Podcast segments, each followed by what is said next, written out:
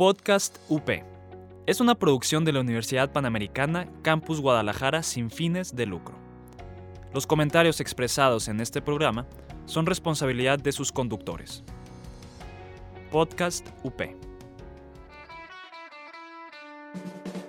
Estás escuchando Podcast UP. Encuéntranos en Facebook como Multimedia UP. En 2006 nace SparkUp, incubadora y aceleradora de empresas, impulsando ideas de negocio innovadoras que aportan valor a la sociedad, promoviendo la generación de empleos y la permanencia de las empresas en el mercado. Te agradezco muchísimo que estén por aquí. Eh, les agradezco mucho. Eh, bueno, em, básicamente eh, me fue solicitado hablar un poco de la validación o redefinición de mi propuesta de valor y pongo entre paréntesis ante la contingencia y en un momento eh, plantearé por qué lo pongo entre paréntesis. Em, bueno, un poco esa es la agenda. La agenda tiene que ver con, em, primero, la dinámica que vamos a llevar en este webinar. El segundo es, aunque yo no quiero dar por sentado que todos sabemos y entendemos a, cabalidad lo que es eh, y cómo opera una propuesta de valor. Entonces, quiero definir de manera espero lo más sencilla, eh, lo que es una propuesta de valor, cuáles son los elementos esenciales, la lógica de esta propuesta de valor o estas propuestas de valor, cómo se definen y operan en el uso de distintos lienzos de modelo de negocio y en el lienzo de propuesta de valor. Eh, desmitificar un poquito el que eh, de pronto por mucho tiempo los lienzos se veían como algo muy genial y hoy día son casi eh, odiados y me parece que ni muy, muy, ni tan, tan. Ahorita platicamos de eso. Eh, cómo definir una propuesta de valor, cómo validar estas propuestas de valor. Y pongo eh, como esquema de pregunta el si realmente vale la pena redefinir una propuesta de valor o deberemos de plantearnos una forma distinta de, de, de verlo. Eh, también les voy a hacer alguna recomendación de bibliografía que tiene que ver con eh, temas de propuestas de valor. Y cerraremos este webinar con algunas preguntas y respuestas que les pido eh, que sea a través del chat. si tienen alguna pregunta, les pediría que lo pongan en el chat y en su momento iremos revisando esas preguntas y en la medida de, de lo posible darles la mejor respuesta posible para, para esas preguntas. Em, iniciando con el tema de la dinámica de este, de este webinar, de este espacio que nos permite compartir algo de información. Eh, la recomendación y sugerencia es que traigan su micrófono apagado de manera que no haya ruidos externos eh, de, distintos eh, espacios que nos genere incomodidad al escuchar los planteamientos. Eh, como digo, habrá un momento de preguntas y respuestas que se harán a través del chat y que iré trabajando eh, con lo que ustedes vayan preguntando, eh, tratando de resolver lo mejor posible cada pregunta. Bueno, yo siempre planteo que no existe única, una única verdad en las cosas, no existe una única forma de ver las cosas.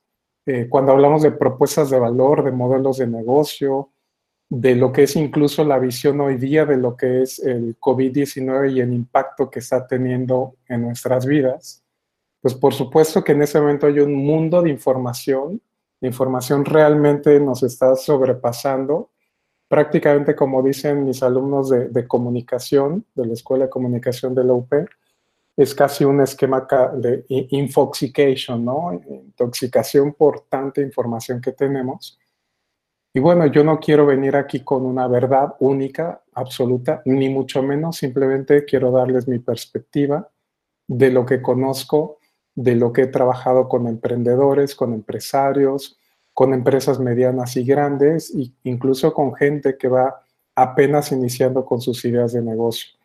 Mi planteamiento básicamente es darles perspectiva y bueno, en el momento de preguntas y respuestas podremos afinar algunos puntos con, con todo gusto. De nueva cuenta, para no dar por sentado que todos conocemos estos conceptos, iré de manera lo más fluida posible con algunos conceptos eh, breves o definiciones. Bueno, una propuesta de valor se define por, por muchos autores como el gran diferenciador que eh, tiene tu empresa. También se define como la expresión concreta del conjunto de beneficios que recibirán tus clientes o que reciben hoy tus clientes, así como las características que te hacen diferente y por las cuales te eligen a ti y no a otro. Cuando yo veo ese tipo de definiciones, me parece que tienen mucha verdad, es muy cierto, pero de pronto algo falta, algo les hace falta o, requiere complementar. Eh, yo creo que no hay una definición única, correcta, perfecta y absoluta. Eh, de hecho, yo tengo tres que me gustan mucho. Esa es mi perspectiva de, una propuesta de valor. Básicamente es que eh, hablamos de que son los beneficios que le generas a un cliente con la solución que le ofreces o la forma en que lo haces. Sin embargo, aquí todavía no hablamos de problemas, algo nos está haciendo probablemente falta. Otra podría ser la razón por la cual un cliente saca la cartera y paga, y yo diría incluso complementando recurrentemente por lo que ofreces. Porque podrán pagarte una vez, tal vez dos, eh, pero probablemente no haya una tercera vez por la que eh, saquen la cartera y paguen. Cuando este tema es recurrente me parece que se vuelve eh, interesante. la otra es la forma en que tu empresa o tu persona, cuando no, no necesariamente tienes una empresa, tu producto o servicio resuelve problemas o necesidades de tu cliente. La forma en que lo haces, el beneficio que le ofreces. De nuevo, esto no es perfecto, esos son mis acercamientos más puntuales a lo que es eh, una propuesta de valor. Esta imagen, hay muchas imágenes en internet que se pueden encontrar. Esta, es una de mis imágenes favoritas porque dependerá de cómo lo plantees el significado que tiene. Pero para mí la base eh, de una propuesta de valor es a partir de, del problema, de su problema, de mi cliente, de mi usuario, de mi consumidor o de mi beneficiario con el que estoy vinculado, generar una solución que resuelva de manera adecuada, concreta, puntual esa problemática o necesidad. Vivir ese recorrido juntos, acompañarlo, no es solo venderle un producto, es acompañarlo en ese proceso y generarle una serie de beneficios que probablemente no todo mundo está eh, visualizando para ese segmento de mercado en específico.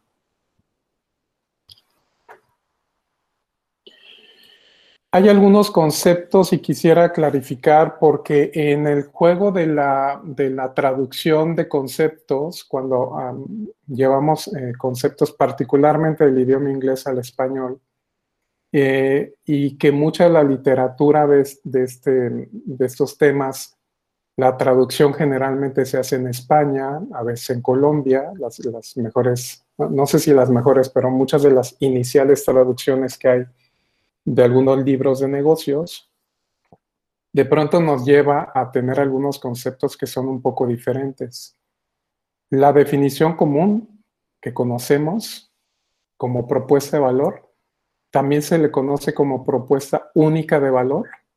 También se le conoce como promesa de valor. También se le conoce como oferta de valor.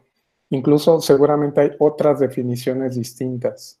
Sin embargo, eh, eh, en esencia se habla de lo mismo. Solo quiero puntualizar con el concepto de propuesta única de valor. Y creo que hay un malentendido en el sentido de que es que solo puedes tener una propuesta de valor. Es una propuesta que, eh, es una sola propuesta que planteas para beneficio de un cliente. Este concepto de propuesta única de valor, el concepto de única es porque es tu diferenciador, lo que te hace único, diferente hacia el mercado al que tú te diriges, no porque solo puedas plantear una propuesta de valor para un segmento. Por el otro lado, Tampoco es que puedas plantear tantas propuestas de valor para un cliente, porque tampoco es sencillo. De hecho, una propuesta de valor se plantea como un, me parece que conociendo al cliente, lo que le puedo ofrecer en beneficio a través de lo que hago es tal, y puede ser que te encuentres una, dos tres propuestas de valor, trabajar con ellas y validarlas. Y a partir de eso, incluso, deja de llamarse propuesta de valor y se convierte en valor. Deja de ser una propuesta por ser un valor que un cliente valida al pagar de forma recurrente por lo que tú haces. Por cierto, pagar no necesariamente es solo en dinero. Habría otros eh, esquemas por los cuales se podría pagar. Estos son algunos ejemplos de propuestas de valor. Creo que la mayoría conocemos esta, esta figura con, con, las distintas propuestas. Hay muchas otras, pero estas son como las comunes, las que conocemos la mayoría. Cuando hablamos de precio, no necesariamente es, es porque es un precio más bajo. Un precio más bajo, igual que el punto 3, que es calidad. La calidad, no por... A ver, la calidad es una obligación. Lo que tú hagas se debe hacer con calidad. en el caso de precio, hablamos no que es porque es un precio más bajo, sino un precio diferenciado. Probablemente tiene un precio diferenciado por alguna situación muy particular. Eh, puede ser eh, que sea un producto que ha bajado un precio o tiene un precio diferenciado, dígase un producto eh, de farmacias de, similares.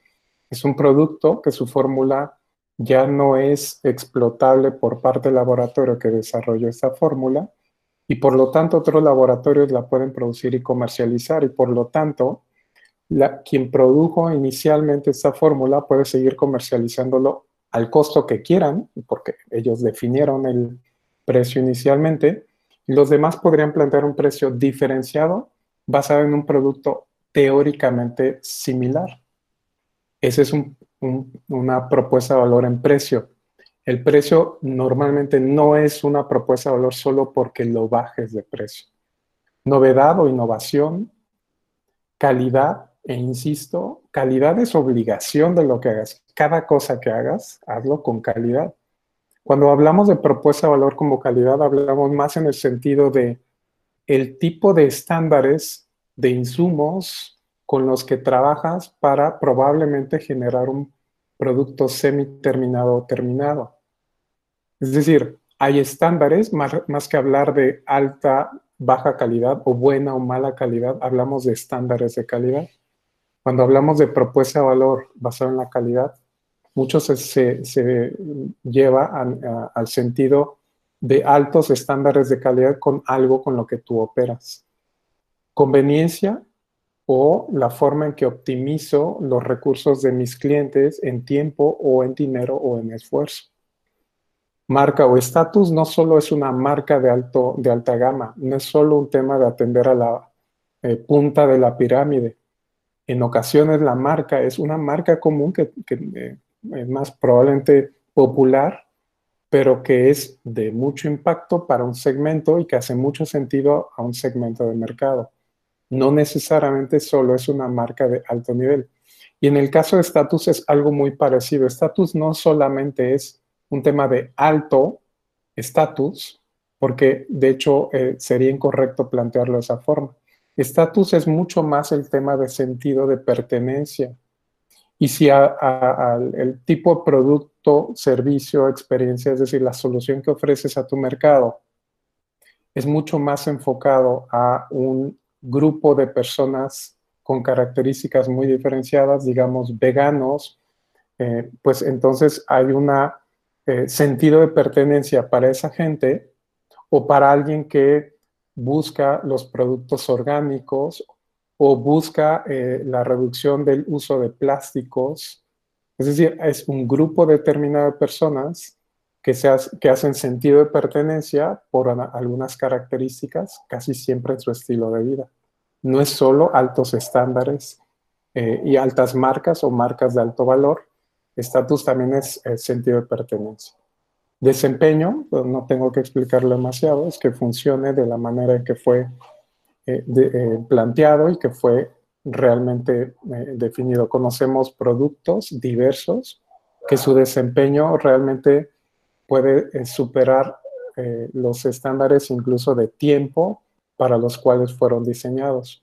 No voy a hablar de marcas porque no es el punto, pero hay marcas que probablemente no son tan eh, famosas, no son de, del alto eh, nivel de una marca conocida, pero que se desempeñan realmente bien en el mercado. Reducción de riesgos, cómo elimino, reduzco o em, minimizo los riesgos que puede tener un cliente con respecto a algo.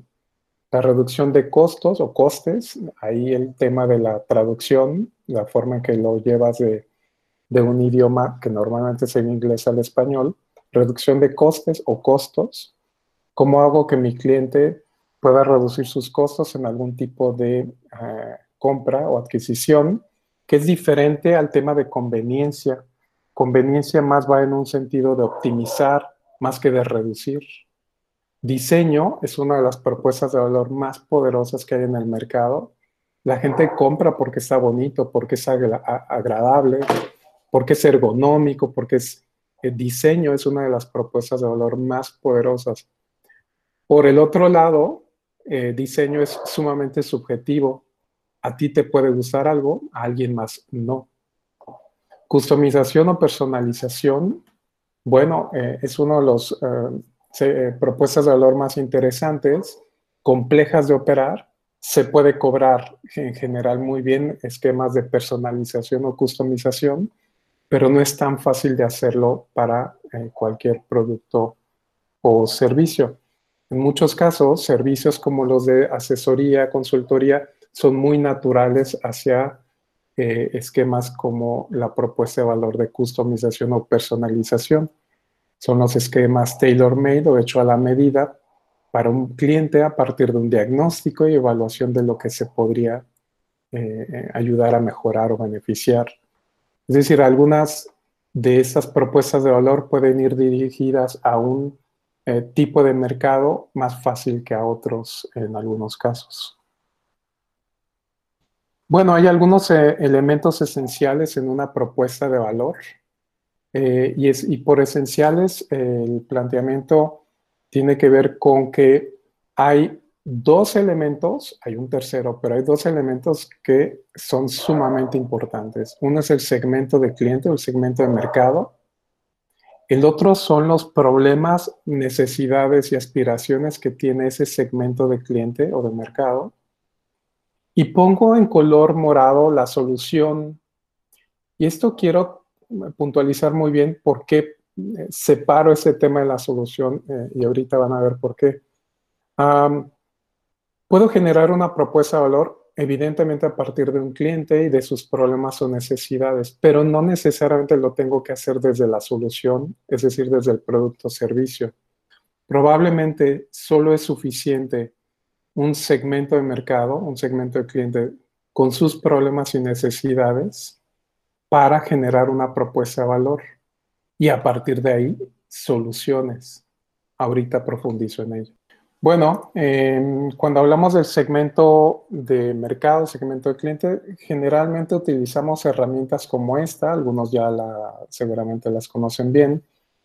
Es el mapa de empatía, donde lo que haces es preguntarte qué es lo que este segmento ve, lo que piensa, lo que siente, lo que escucha de los demás, a quién le hace caso, a quién no le hace caso. Eh, qué dice y qué hace, porque además habrá que validar la congruencia que tiene ese segmento de mercado, eh, cuáles son los resultados, deseos eh, que él quiere obtener y cuáles son sus grandes esfuerzos, sus miedos, sus frustraciones y obstáculos.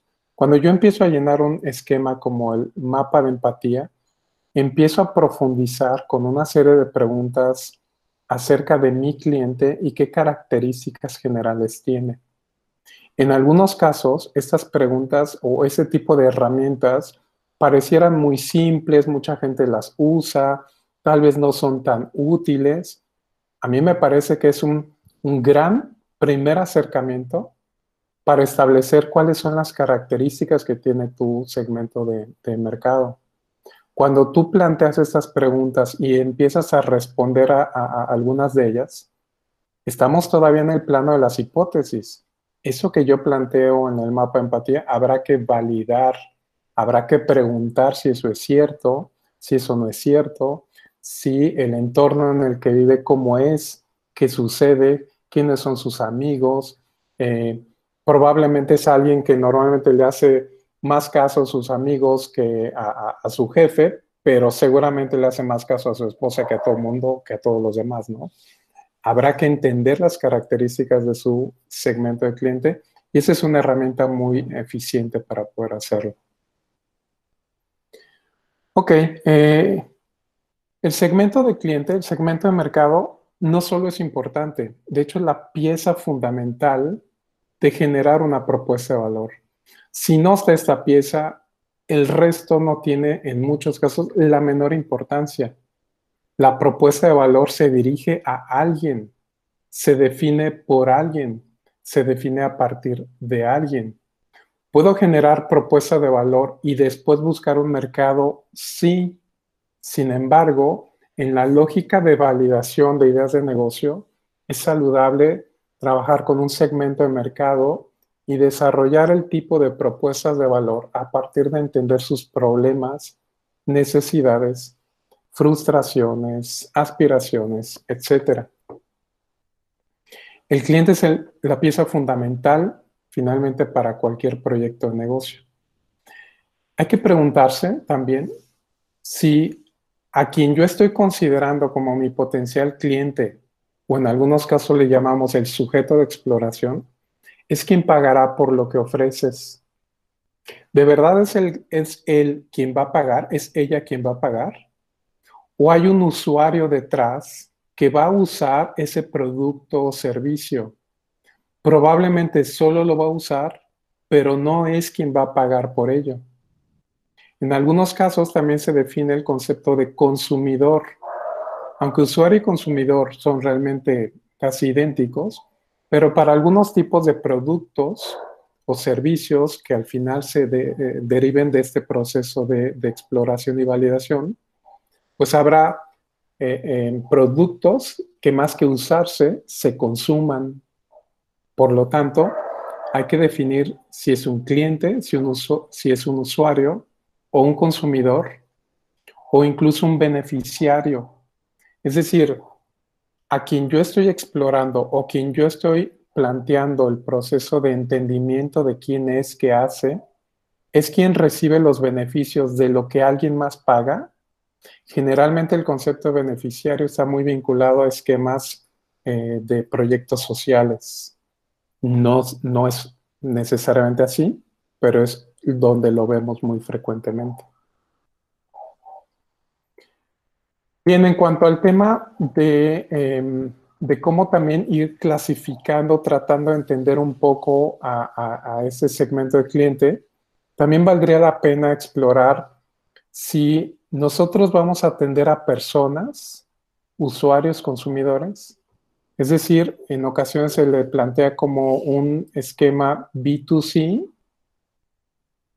eh, o puede ser que de quien estemos hablando sea una empresa, institución, organización, gobierno, es decir, hablamos de un B2C.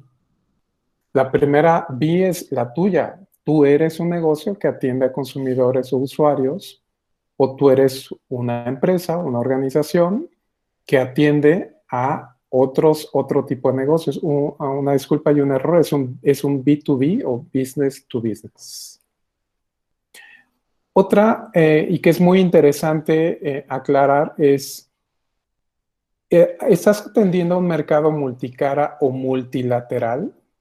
Es decir, es adecuado tener claridad de que muy probablemente atiendes a un mercado que tiene un usuario, pero además tiene un cliente.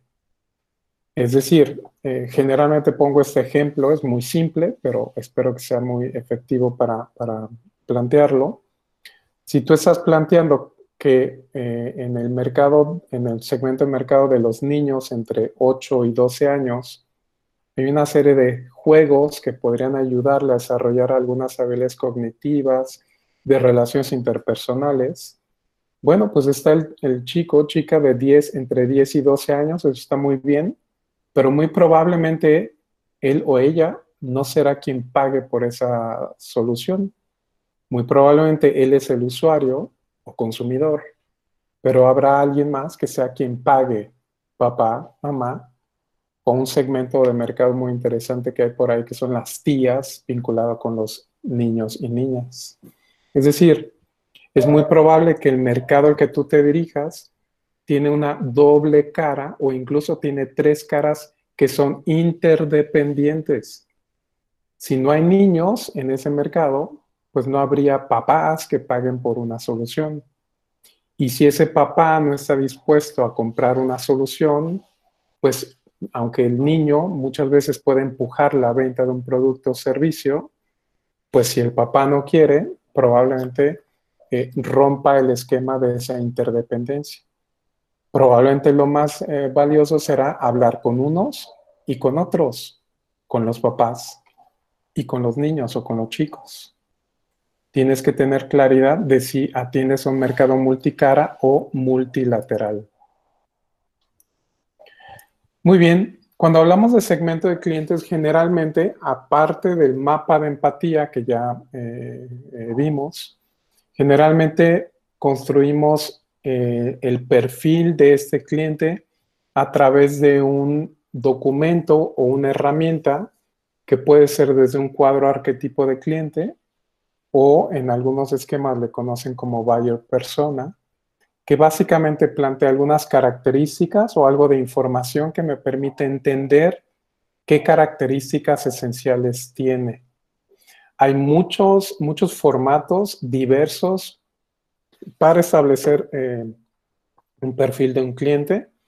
Eh, no creo que haya uno inadecuado o uno perfecto. Eh, este es una forma, una estructura. Y si lo llevamos al plano de un formato lleno, este podría ser un ejemplo. Hablamos de su perfil, de los datos demográficos, de sus hábitos, de sus mayores intereses, sus retos, sus frustraciones y algunos objetivos que tiene Lucía García. Ponemos el nombre del sujeto o del cliente o de quien estamos explorando para un poco humanizar a mi segmento de mercado. A veces atendemos segmentos de mercados y más que humanizarlos, los seguimos manteniendo en un dato duro, en un dato frío. Y la verdad es que detrás de todos estos datos hay personas, hay seres humanos. Y eh, poner un nombre no lo humaniza del todo, pero ayuda a entender que hay un perfil de alguien que podría llamarse de esta forma y tiene X eh, rango de edad, etcétera, etcétera. Bueno, hay una herramienta con la que yo usualmente trabajo. Eh, a mí me gusta mucho porque lo que me permite es definir claramente eh, con una imagen, que yo normalmente les digo, saquen esta imagen de internet eh, ubicando, tratando de ubicar quién es una imagen que podría representar a tu segmento de mercado. Generalmente le ponemos un nombre a este arquetipo de manera que así como Laura ah, García, este eh, arquetipo de cliente pueda tener un nombre para ubicarlo más adelante. Y entonces lo que se define es algunos datos eh, eh, demográficos, de, edad, de género, escolaridad, etcétera, etcétera. cuáles son sus principales problemas o necesidades que enfrenta, en qué momento los presenta, cuál es su estilo de vida, y dígase de paso, ese es uno de los puntos que a veces olvidamos, nos enfocamos mucho a la parte de rango de edad, género, escolaridad, rango de ingresos, cuando el tema del estilo de vida es uno de los más importantes en un segmento de mercado. De hecho, muchos de nosotros compramos y o adquirimos cosas más por nuestro estilo de vida que realmente por nuestro rango de ingresos nuestra edad o nuestro género. En algunos casos incluso este concepto, por cierto, ese concepto de género, hombres o mujeres, empieza a ajustarse o cambiarse. Pues podemos estar de acuerdo o no si debería de cambiar, pero estamos empezando a cambiar ese concepto de género por hablar de personas entre tal y tal edad con estas características. En cuanto al tema del estilo de vida, entonces, es uno de los temas más importantes porque permiten entender realmente qué es lo que mueve qué le interesa, qué le da mayor temor, cuáles son sus grandes metas y qué valores privilegia. En muchos sentidos también plantea la posibilidad de definirlo en un grupo de referencia si es que eso es posible. Y por último, el dónde lo encuentro. Y ese dónde lo encuentro es clave, es muy importante en procesos de validación, lo que nos permite saber en dónde puedo encontrar a personas con este perfil particular. De manera que cuando estoy explorando y estoy validando una idea de negocio, em, no, no tenga que estar eh, buscando por todos lados en dónde encontraría este perfil eh, de cliente, sino en qué lugares específicos podría yo empezar a explorar para tratar de hacer el mayor número de entrevistas que pueda en un solo lugar, en un solo evento, en un solo espacio o en un solo espacio incluso virtual como lo estamos viviendo el día de hoy. El segundo elemento esencial de una propuesta de valor son los problemas, necesidades y aspiraciones. Em, bueno, aunque sí creo que algunas personas, algunos clientes sí buscan algunas marcas, la verdad es que en profundidad lo que realmente buscan son soluciones a sus problemas. Por supuesto que una marca es una propuesta de valor, pero eh, en el tema de profundizar en ello, lo que hemos ido aprendiendo es que a la gente realmente no le interesa en general tu producto o servicio. Es decir, compran el producto o servicio, pero realmente lo que les interesa es que solucione sus problemas o necesidades. Eso lo sabemos, parece obvio, pero se nos olvida cuando estamos metidos en el proceso de validación. Bueno, no, no, no, no amplío ese tema. Básicamente es la gente compra el resultado final, el beneficio que que va a obtener más allá del producto. Por supuesto que compramos productos, pero lo que les interesa de fondo es que soluciones cosas para ellos. Es decir, hay que ir un poco con esta lógica. Si nos dedicamos a vender productos, lo, lo, que puede pasar es que limitemos la capacidad de desarrollo de soluciones, de resolución de problemas y necesidades, más, de, más que de productos que ya estamos trabajando. Em, de hecho, eh, Theodore Levitt, uno de los grandes pensadores de estos temas, eh, planteó en su momento que la gente, en un ejercicio eh, muy sencillo, muy simple, la gente no quiere comprar un taladro de un cuarto de pulgada, lo que quieren es ese hoyo que se va a hacer con ese taladro. Este, este eh, autor, Theodore Levitt, plantea de hecho un documento sumamente interesante que es súper recomendable que lo puedan revisar, que es ¿en qué negocio está usted? Es decir, más allá de tus productos o servicios, incluso a veces más allá de eh, las problemáticas de tus clientes, habría que entender en qué negocio estás parado. Es decir, a qué te estás realmente dedicando con el proyecto que planteas. Esto lo encuentran en español o en inglés gratuito en la red. Es un documento corto, pequeño, pero sumamente valioso. Eh, Theodore Levitt plantea en otro documento eh, la miopía en el marketing. Y es que de pronto las estrategias que planteamos eh, dentro del marketing eh, aparentemente están diseñadas desde el cliente, pero no siempre es así, no siempre es tan claro. Y a veces nos dedicamos más a promover un producto o un servicio que a entender de fondo o a profundidad lo que realmente un cliente tiene como problemas, necesidades o aspiraciones. En la miopía del marketing es un documento sumamente recomendable también de, revisar por parte de Theodore Levitt. Básicamente lo que plantea es que para que una empresa siga creciendo, y yo diría o abonaría, eh, tenga un modelo sostenible de negocio, modelo eh, que pueda perdurar en el tiempo, Realmente se deben identificar los deseos y necesidades de sus clientes y actuar conforme a ellos. De lo contrario, el producto se, se turna en algún momento longevo y pierde probablemente validez. Y tenemos ejemplos, bueno, me parece que muchísimos, ¿no?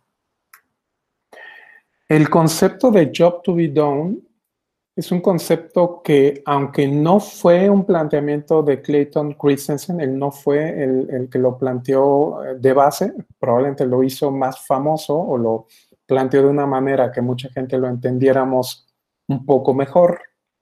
Ese concepto de job to be done, eh, y algunos seguramente han visto el video de la malteada famosa, que no es por la malteada, es lo que le genera esa malteada eh, en algún momento el Job to be done, eh, algunos lo plantean como una metodología, algunos lo plantean como una herramienta. A mí me parece que más que metodología es una herramienta que surge de la teoría del modelo de valor eh, del cliente, que busca entender realmente cuáles son las motivaciones que un cliente tiene para adquirir, comprar un producto o servicio así como comprender lo que los clientes necesitan realmente eh, y porque la gente, y lo dice Christensen en muchos de sus documentos, la gente tenemos trabajos por realizar.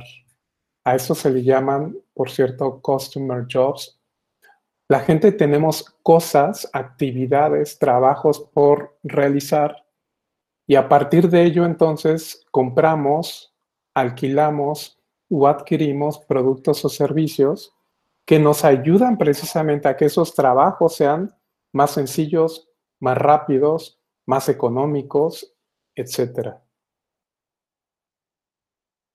Cuando hablamos de la solución, y de nueva cuenta voy con el tema de ponerlo en color morado, porque no es una obligación tener la solución para poder plantear una propuesta de valor. Cuando hablamos de soluciones, generamos productos o servicios o experiencias. Esas soluciones se pueden ver en esos tres sentidos. Ah, algunos preguntarán por qué experiencia. Bueno, porque a lo mejor eh, la solución que estamos adquiriendo eh, va más en su valor, en la forma en que lo adquirimos, en la rapidez en que lo obtenemos, más allá del producto o servicio. En muchos casos tienen que ver con el modelo de negocio, el proceso de operación que tiene un empresario, un emprendedor hacia un segmento de mercado. En un ejemplo de solución y que causa de pronto confusión en, mucha gente, eh, y espero poder aportar algo de valor aquí, cuando hablamos de una solución como la que ofrece Airbnb, me parece que hay gente, y lo pregunto constantemente para seguir validando que el concepto se sigue teniendo como tal, mucha gente diría que Airbnb es una plataforma que ofrece espacios para rentar de forma temporal a nivel global. No es que sea erróneo, pero, bueno, eh, me parece que sí, pero quiero plantearles otra forma de, definirlo.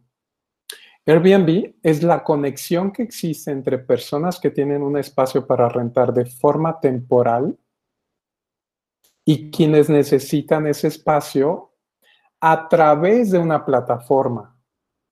Es decir, no es la plataforma la solución.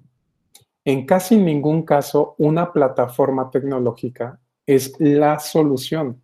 En todo caso, es el medio por el cual conecto a alguien que tiene algo, en este caso para Airbnb, y a alguien que lo necesita. ¿Por qué es importante este planteamiento? Y que tiene además mucho que ver con la propuesta de valor.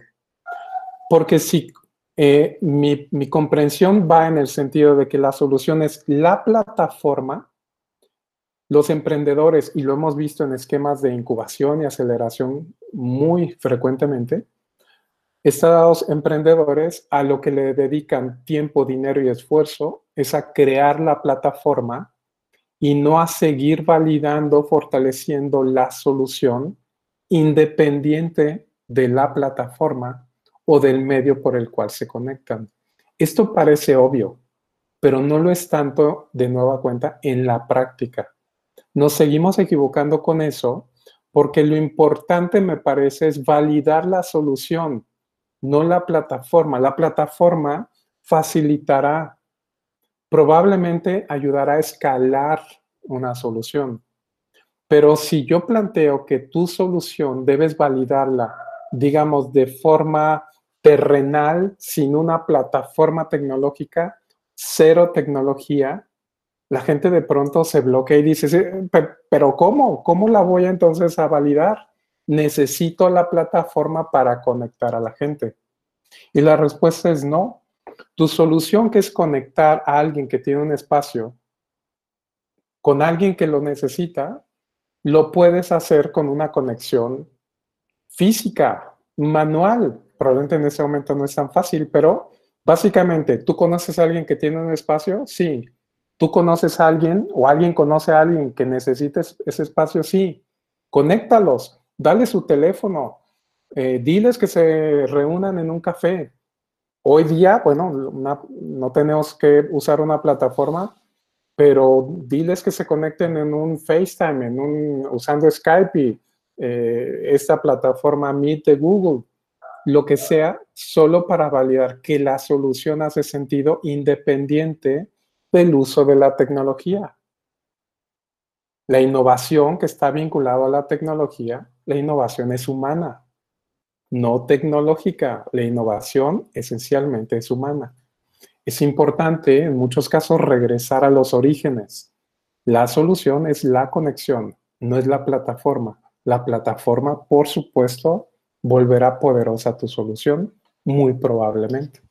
Si definimos que eh, ya tenemos claridad en el cliente y sus problemas y necesidades, problemas de aspiraciones, ¿alguna propuesta de valor podría ayudar a mi segmento de mercado a disminuir, reducir o eliminar esos problemas o necesidades?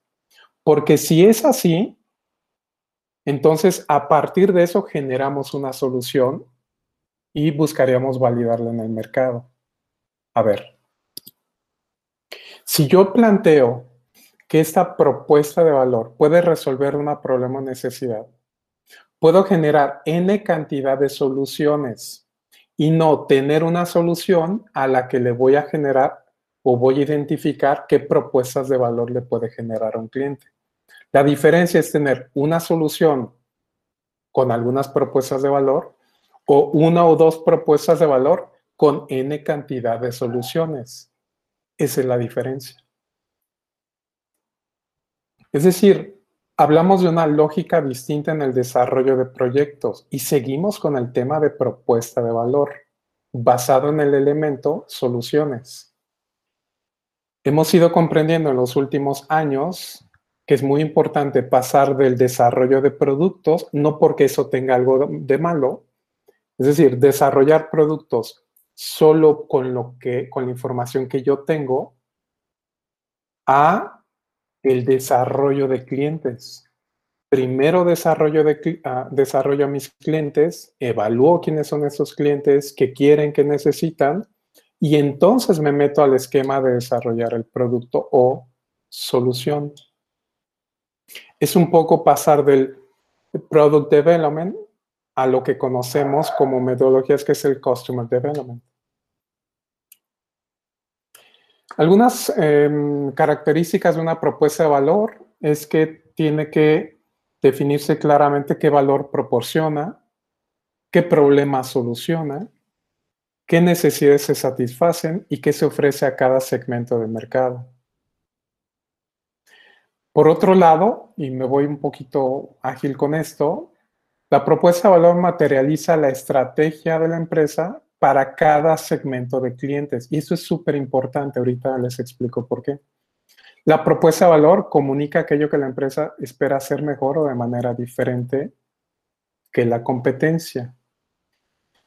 Eh, ofrece una solución a los problemas de los consumidores y satisface sus necesidades explícitas o que sean latentes, que hoy no estén tan eh, a flor de piel, pero que potencialmente van a suceder. Una, empresa puede ofrecer varias propuestas de valor relacionadas o independientes dirigidas a uno o varios grupos de cliente, solo que la clave es separarlas eh, eh, para tener claridad en ellas. Hay una diferencia entre lo que ofreces y cuál es tu propuesta de valor. De nuevo, tu producto no necesariamente es la propuesta de valor. De hecho, tú como persona no deberías de ser la propuesta de valor, porque pone en riesgo un proyecto de negocio.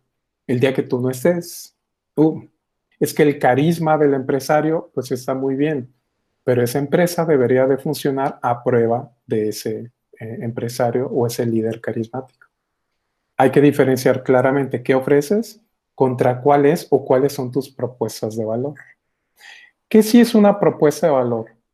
Pues debe tener relevancia, es decir, debe definir cómo tu producto o servicio resuelve problemas. Tiene que ser claramente, eh, estar claramente definido el beneficio que ofrece, valor.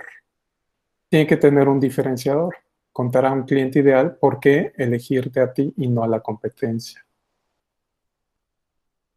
¿Qué no es una propuesta de valor? Generalmente no es un eslogan. Aunque en una herramienta llamada Link Canvas hay un espacio que se llama High Level Concept, ese es otro, otro tema y ayuda a definir una frase que pueda ser fácil de recordar para un cliente, pero la propuesta valor no es un eslogan y tampoco es un enunciado de posicionamiento de una empresa, persona o organización. Eh, ¿Puedes demostrar constantemente tu propuesta de valor? Bueno, pues, ¿qué te digo? Hay que mantener tu promesa constantemente. Tu propuesta de valor tiene que ser recurrente y efectiva todo el tiempo. El día que tu propuesta de valor no se cumpla para tu cliente, probablemente ese cliente no regresa contigo. Y el problema es que probablemente ni siquiera te diste cuenta. ¿Cómo saber si es efectiva tu propuesta de valor? Pues no hay nada complicado, los, clientes mandan. Es un tema de cómo te relacionas con tus clientes y cómo estás en constante comunicación con ellos para saber si la propuesta de valor que planteas hace sentido y sigue haciendo sentido a lo largo del tiempo. O si esa propuesta de valor tienes que estar modificándola o ajustándola a partir de lo que encuentres hables y escuches por parte de los clientes. Hay una lógica en el uso de lienzos de modelo de negocio y el lienzo de propuesta de valor. Es decir, estos lienzos al final tienen como eje central la propuesta de valor. De manera muy breve planteo que para el lienzo Lean o el Lean Canvas, que es una herramienta para esquematizar un modelo de negocio en una etapa temprana, Iniciamos generalmente con la definición y validación del segmento de clientes. Enseguida definimos el problema o los problemas que mi segmento de mercado tiene. Y aunque de manera natural podría pensarse que lo siguiente sería la solución, lo ideal es empezar a pensar en propuestas de valor que pueda resolver, disminuir, minimizar esos problemas de mis clientes para tener no una, sino n cantidad de soluciones basadas en esa propuesta de valor. Es el enfoque de pronto distinto de llevarlo. En cuanto al lienzo de modelo de negocio Business Model Canvas, que de pronto le llaman Canvas, pero hay muchísimos Canvas en el mercado. Bueno, normalmente iniciamos de nueva cuenta con el segmento de clientes, y enseguida nos vamos con el concepto de propuesta de valor. De hecho, si ese segmento de clientes no está validado con respecto a la propuesta de valor que yo le puedo ofrecer a esos clientes, el resto del lienzo no debería de armarse. No tiene razón alguna llenar el resto si esos dos elementos no están resueltos. De nuevo, si esos dos elementos no están resueltos, no armes el resto, no tiene razón de ser. Si tú no tienes claridad del segmento de mercado y qué propuesta o propuestas de valor le puedes ofrecer, el resto no es posible llenarlo.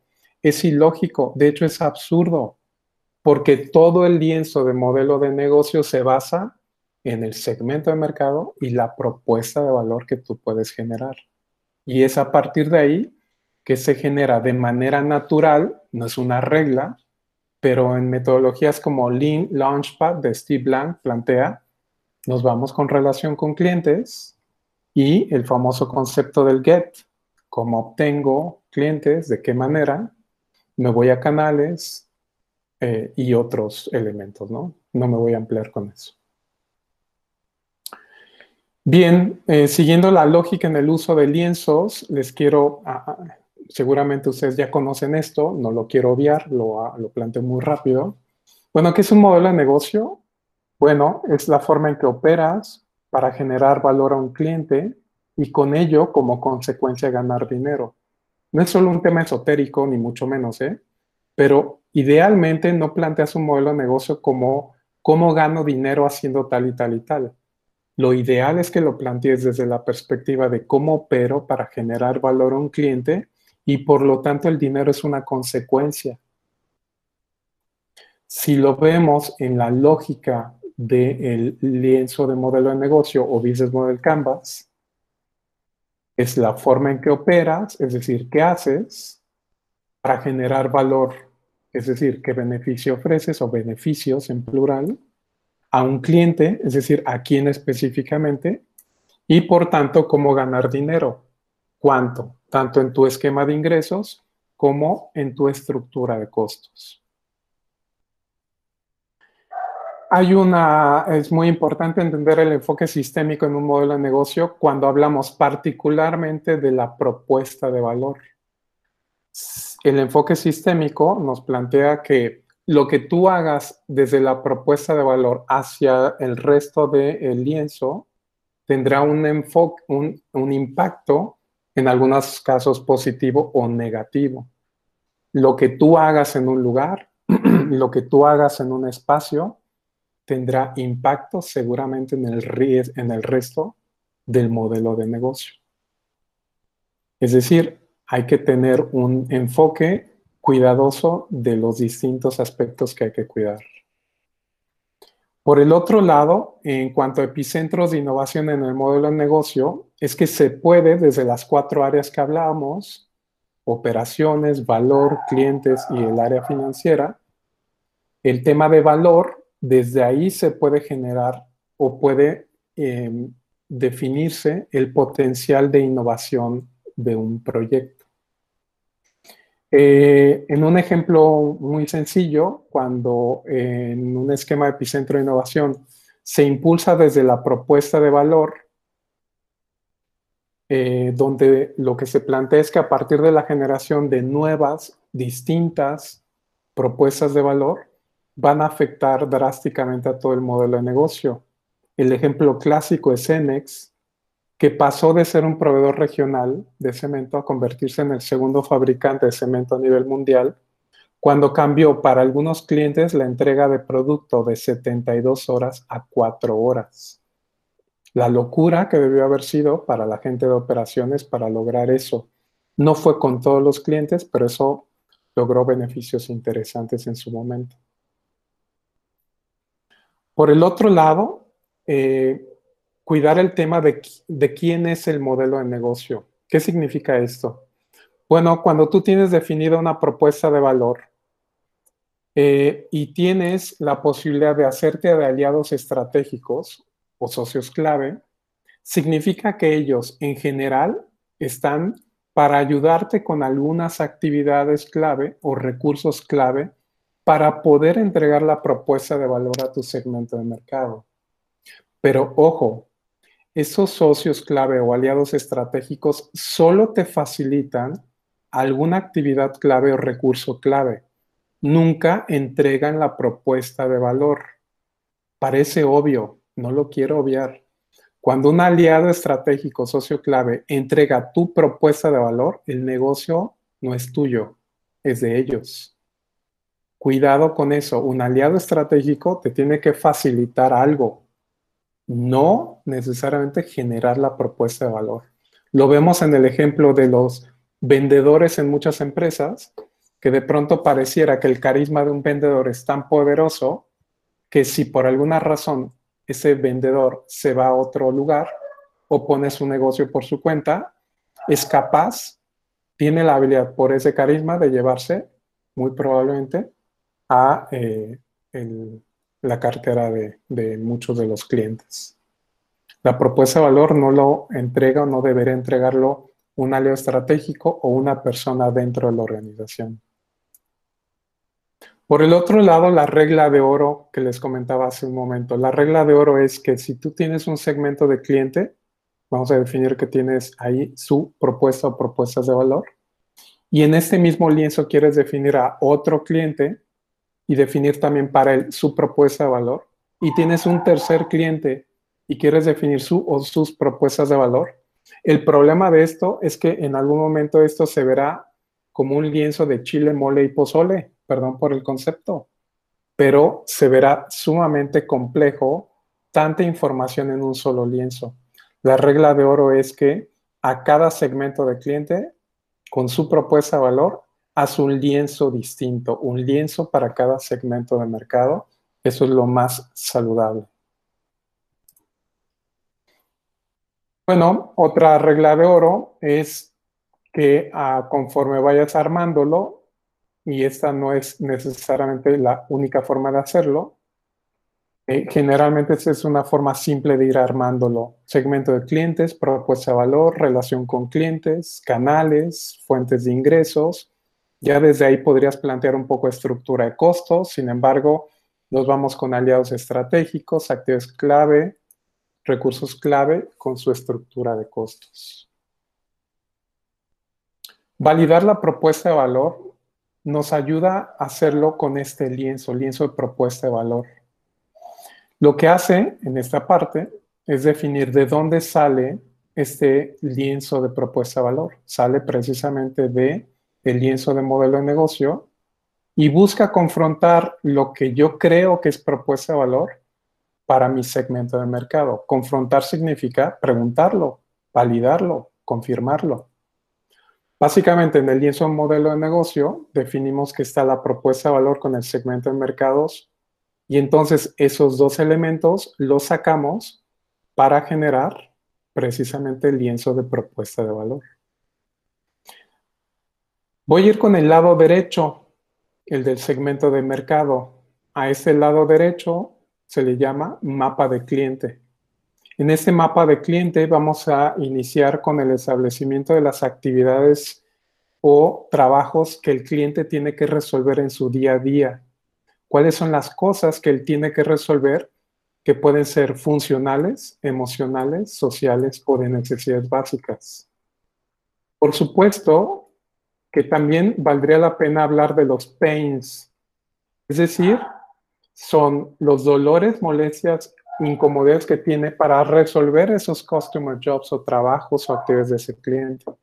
Valdría la pena también hablar de los gains, que es lo que espera obtener, pero para efectos y por un tema de tiempo, acelero el proceso y me voy al mapa de valor, es decir, el mapa del lado izquierdo del lienzo de propuesta de valor. Defino cómo es que voy a generar una serie de aliviadores ¿no? Para los pains que yo ya generé. Es decir, deberé de, como en un checklist, tratar de aliviar los, los pains que tiene un cliente en la parte funcional, emocional, social o de necesidades básicas, si fuera el caso. También genero los creadores de ganancia a partir de los gains. Genero con ello propuestas de valor probablemente ya tenía algunos por anticipado, y eso podría permitirme tener propuestas de valor nuevas para mi segmento de mercado. Validar la propuesta de valor va en el sentido de tú debes ir validando tus propuestas de valor, no importa que utilices el Lean Canvas o utilices el Business Model Canvas.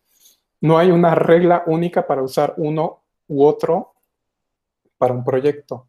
Lo natural es usar un link Canvas para un proyecto en etapa temprana, es decir, un, un proyecto u organización que está en búsqueda de su modelo de negocio, está en búsqueda de sus propuestas de valor para el cliente, porque eh, a diferencia, el Business Model Canvas lo que hace es operar un modelo de negocio, teóricamente sabe quién es su segmento de mercado, y digo teóricamente porque no necesariamente siempre es así, y tiene una propuesta de valor clara para su segmento de mercado. Algunas preguntas para validar una propuesta de valor. No me voy a ampliar, pero básicamente si tenemos una propuesta de valor que está vinculada al segmento de mercado, si esta oferta de valor realmente está alineada con, lo que, con el problema que, o necesidad que tiene mi cliente, si hemos identificado realmente lo que nos hace diferentes, si realmente el cliente actual está satisfecho con la propuesta de valor. Y la pregunta es importante, ¿de verdad están? ¿Se lo has preguntado? ¿Lo has confirmado con ellos? ¿Realmente nos compran por lo que definimos como propuesta de valor? Porque a veces cuando empezamos a hablar con ellos nos identifican otras propuestas de valor que ni siquiera nosotros habíamos planteado. Es muy importante el contacto con los clientes. Ver si hay una buena sinergia e interrelación entre los diferentes productos y servicios de nuestra propuesta de valor con el resto del modelo de negocio. La parte del enfoque sistémico. Y si hemos agregado nuevos atributos, características a nuestro producto, servicio o experiencia que estamos planteando. ¿Cómo validarla? Bueno, a través de fuentes primarias, a través de entrevistas, normalmente en procesos de validación con metodologías como Lean Startup o desarrollo de clientes, buscamos hacer entrevistas cara a cara para buscar información cualitativa, es decir, patrones, no es tan fácil de graficar como lo hacemos en una encuesta, pero buscamos patrones de comportamiento. También podemos hacerlo a través de encuestas buscando información cuantitativa. Nos permite graficar y a veces es más fácil obtener datos y toma de decisiones, pero el valor que tiene la información cualitativa es genial. También puede ser a través de fuentes secundarias, información de libros, revistas u otros, para obtener datos duros, análisis de la industria y otros. ¿Qué pasa hoy con la contingencia? Bueno, esas fuentes primarias, esa entrevista cara a cara cambia, pero no del todo, no radical, depende de la perspectiva con que lo veas. Esas entrevistas cara a cara se pueden seguir haciendo. Hay que hacerlo a través de Skype, Zoom, de Meet de Google, de otras muchas herramientas que hay. Probablemente para algunas personas se vuelva más complejo conectarte con tu segmento de mercado Sé que en este momento es mucho más difícil validar eh, algunas ideas, pero hoy día tenemos proyectos en proceso de preincubación o validación y estamos haciendo entrevistas cara a cara a través de esas herramientas. Tus encuestas, bueno, pues hay muchas herramientas para, para poder aprovechar. Se envía y se obtiene información. La estrategia de buscar el apoyo del amigo de un amigo si estás en un segmento en el que estás buscando personas de la tercera edad, probablemente este abuelito no use Skype, Zoom o Meet de Google, pero sí alguien dentro de casa que facilite este proceso. Es un tema de creatividad. ¿Cómo vas a buscar la validación? Sí o sí en esta época de contingencia. ¿Es imposible validar? No, no es imposible. Cuesta más trabajo hacerlo, sin duda alguna, pero hay herramientas tecnológicas y personas con las que podríamos conectar de manera relativamente sencilla. Y bueno, fuentes secundarias, amplío, Internet u otros. En conceptos de validación, no solo en la propuesta de valor, sino en todo un modelo de negocio, hay distintas preguntas, muchísimas preguntas que te podrías hacer para validar. Y bueno, defino una propuesta de valor con algunas claves. Algunas claves son relativamente obvias que ya hemos visto define diagonal valida y la palabra valida es muy importante porque una cosa es definirlo y otra es confirmar que existe. Define y valida tu segmento de cliente o usuario, consumidor o beneficiario. Identifica y valida sus problemas, necesidades o aspiraciones. Identifica o valida qué elementos emocionales, sociales, funcionales y probablemente de necesidades básicas les son importantes. Esas son algunas eh, características de propuestas de valor, lo plantea eh, la gente de Strategizer. Básicamente tiene que estar agregado dentro de una propuesta de valor dentro de tu modelo de negocio, enfocarte en algunos aliviadores eh, eh, y generadores de valor de tu lienzo de propuesta de valor, ocuparte mucho, enfocarte en, los trabajos de tus clientes, lo que está tratando de resolver sus pains, sus gains, etcétera, etcétera. Eh, en fin, hay algunos conceptos que sea, es importante eh, acotar para definir una propuesta de valor.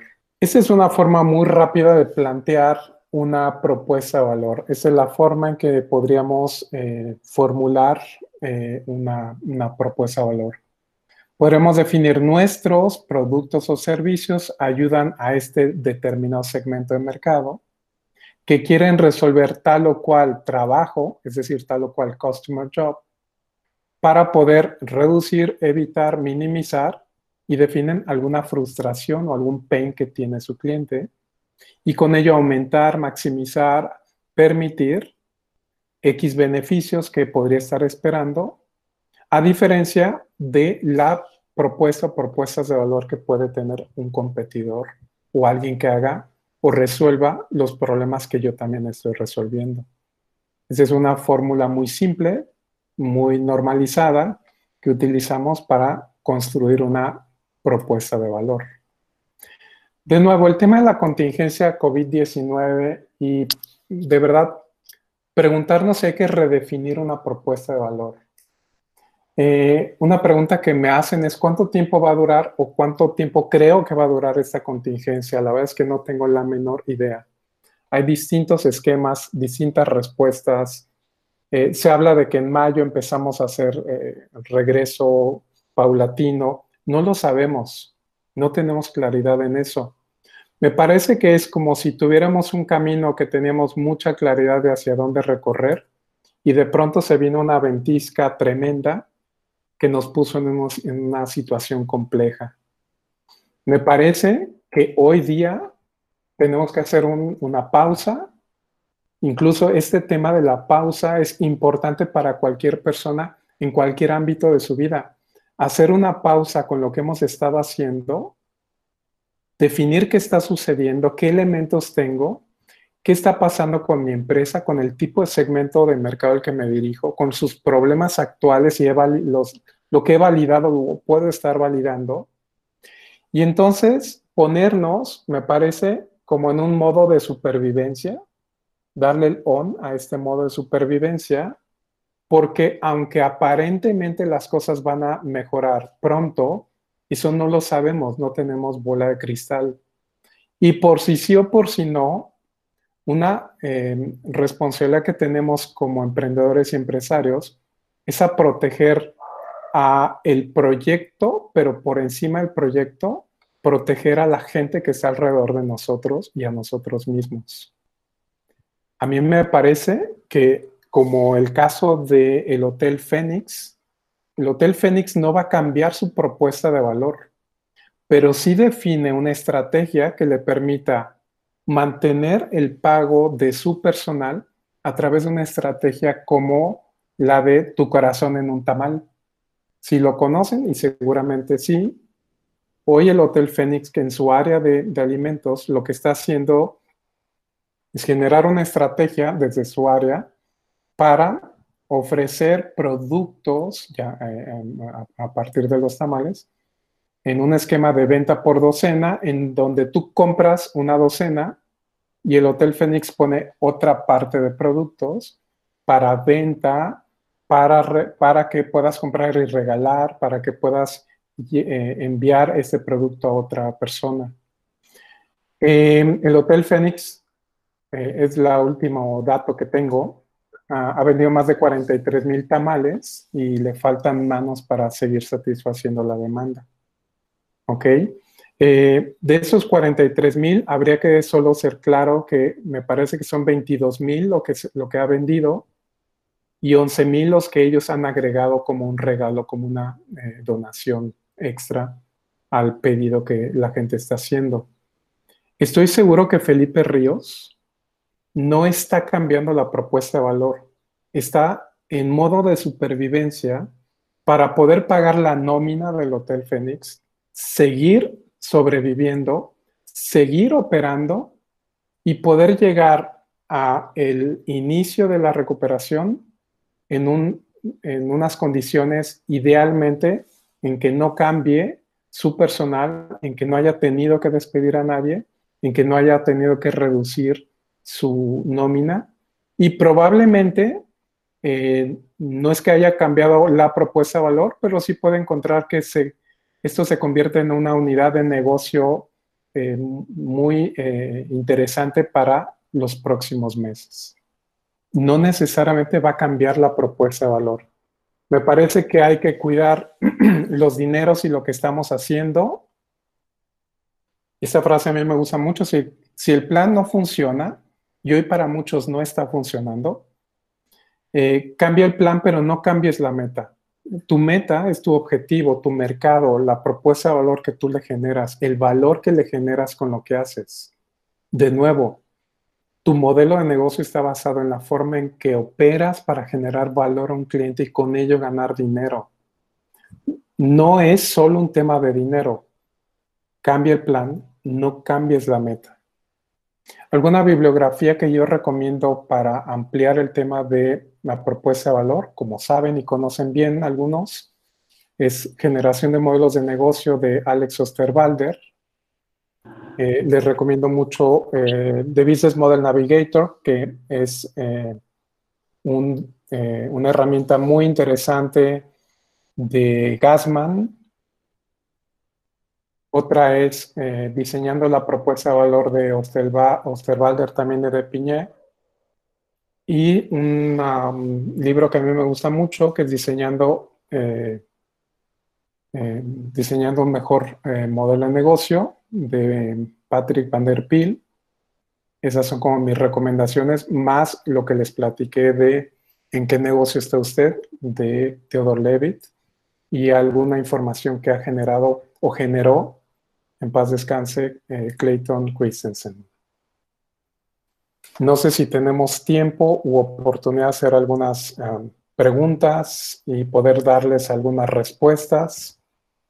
Eh, por tema de tiempos. Diego, estamos en tiempo, no tenemos ya tiempo, creo que me pasé un poco. Este, pues bueno, la verdad, eh, pues dependiendo de la agenda de cada uno. Yo, yo ahorita pues tengo el tiempo que, guste eso, así que ha sido muy enriquecedora. Entonces, no sé si alguien tenga alguna pregunta que este Albert nos pueda eh, responder. Sí, si me permiten poniéndolo su pregunta en el chat, le, me ayuda mucho. A Pat Pantoja, muchas gracias por tus comentarios. Eh, sí, podemos ver la forma de compartir las diapositivas y además este webinar, corrígeme Diego, al final se va a, está grabado y se va a colocar en, en la página de YouTube de SparkUp, ¿cierto? En el canal de YouTube. Sí, es correcto. El, material eh, se envía, bueno, una vez que, lo tengamos, se los envía, eh, se les hace llegar vía correo electrónico junto con la liga de nuestro canal de YouTube y los videos estarán subiendo. Eh, es, bueno, está algo lento, entonces, este, más para que tengan paciencia con los webinars, pero estamos subiendo uno a la semana. Entonces ahí pueden ir revisando los webinars. Eh, sí, gracias Adriana, gracias eh, Juan Pablo, Israel, muchas gracias también, Rubí. Sí, lamentablemente, disculpen si el texto de pronto eh, era muy pequeño, espero haber sido suficientemente claro con lo que planteé. sí, Israel, la idea es compartir la, la, información. Em, gracias Javier, gracias Luis, ¿Alguien tiene alguna pregunta específica? Que si no sé, pues le paso la bolita a Diego, ya saben, eh, podemos hacer ahí el cambalache. ¿Alguna otra pregunta, comentario? No, pues bueno, muchas gracias. Eh, eh, les agradezco mucho su participación. es solo darles un poquito de perspectiva no habemos expertos en todo, esa es una perspectiva de lo que yo conozco y he visto a lo largo de los últimos 20 años en temas de emprendimiento e innovación. Eh, la situación del COVID nos pone en una situación complicada, pero hoy día la gente está resolviendo, la gente hoy está validando de manera más compleja, sí, pero está recurriendo a la vieja estrategia del amigo de un amigo, de verdad parece broma, pero lo están resolviendo de esa manera. Eh, si su segmento de mercado hoy eh, es un médico, porque de hecho tengo tres proyectos que hoy están operando con médicos, de verdad ha sido increíble la respuesta lenta, pero respuesta muy adecuada de algunos médicos con algunos comentarios a un video, a una lectura, a un concepto eh, que está planteando algún emprendedor acerca de lo que quiere resolver. Y estos médicos están ayudando con información, así como gente de la tercera edad, así como gente que eh, los gamers, estamos con un proyecto de gamers, ha sido todo un reto trabajar con ellos porque el gamer más de eh, em, juego de mesa, pues, pues se requiere mucho la parte presencial eh, con cierto trabajo, pero hemos tratado de resolver, obtener información. No nos podemos detener, ese me parece que es el punto, no nos podemos detener. Tenemos que seguir validando cosas en el mercado y tenemos que hacernos muy creativos, volvernos muy creativos y, y, no perder esta posibilidad de obtener información. A veces nos da un poco de miedo, vergüenza preguntar o pedir el apoyo pero un emprendedor tiene que confrontar sus dudas y preguntas todo el tiempo, todo el tiempo tiene que estar con ellos. ¿No? Gracias, Carlos. Pat, muchas gracias. Pues de mi parte es todo. Les agradezco mucho la asistencia el día de hoy a la sesión. Espero haber aportado algo de valor, perspectiva. Eh, si no, pues ya las groserías van con Diego, sin problema. Este, les agradezco muchísimo. Gracias a la universidad, gracias a SparkUp y pues que, tengan excelente día. Diego, ¿algún planteamiento, comentario? Eh, pues antes que nada agradecerte, agradecer que nos hayas dado un espacio en tu agenda eh, para compartir pues, tu experiencia y todo tu conocimiento. Así que todos nos, nos quedamos con, con, mucha tarea que hacer, sobre todo en el tema de ver si tenemos que validar, revalidar con el nuevo mercado que se viene, justo porque después de, del COVID pues, va a ser otro mundo muy distinto. Entonces, agradecerte, también agradecer a todos los asistentes al webinar, comentarles que eh, en esta semana les haremos llegar el calendario eh, a las personas que ya se registraron en, en, la liga, les haremos llegar el calendario del mes de mayo para que nos puedan acompañar en los siguientes webinars también. Y de hecho, justo ahorita que hablas de gamification, justo el lunes eh, nos va a acompañar Paco Lara a las 10 de la mañana hablando de la industria del gamification. Entonces, este, les haré llegar el calendario para que puedan acompañarnos y agradecerles a todos ustedes. Muchísimas gracias. Albert, que tengas un excelente día. Y seguimos. Gracias. Muchas gracias. Cuídense. Éxitos y mucho ánimo, mucho ánimo. Gracias por escucharnos. Nosotros somos SparkUp y esto fue De Emprendedor a Emprendedor. Estás escuchando Podcast UP. Encuéntranos en Facebook como Multimedia UP. Podcast UP. Es una producción de la Universidad Panamericana Campus Guadalajara sin fines de lucro. Los comentarios expresados en este programa son responsabilidad de sus conductores. Podcast UP.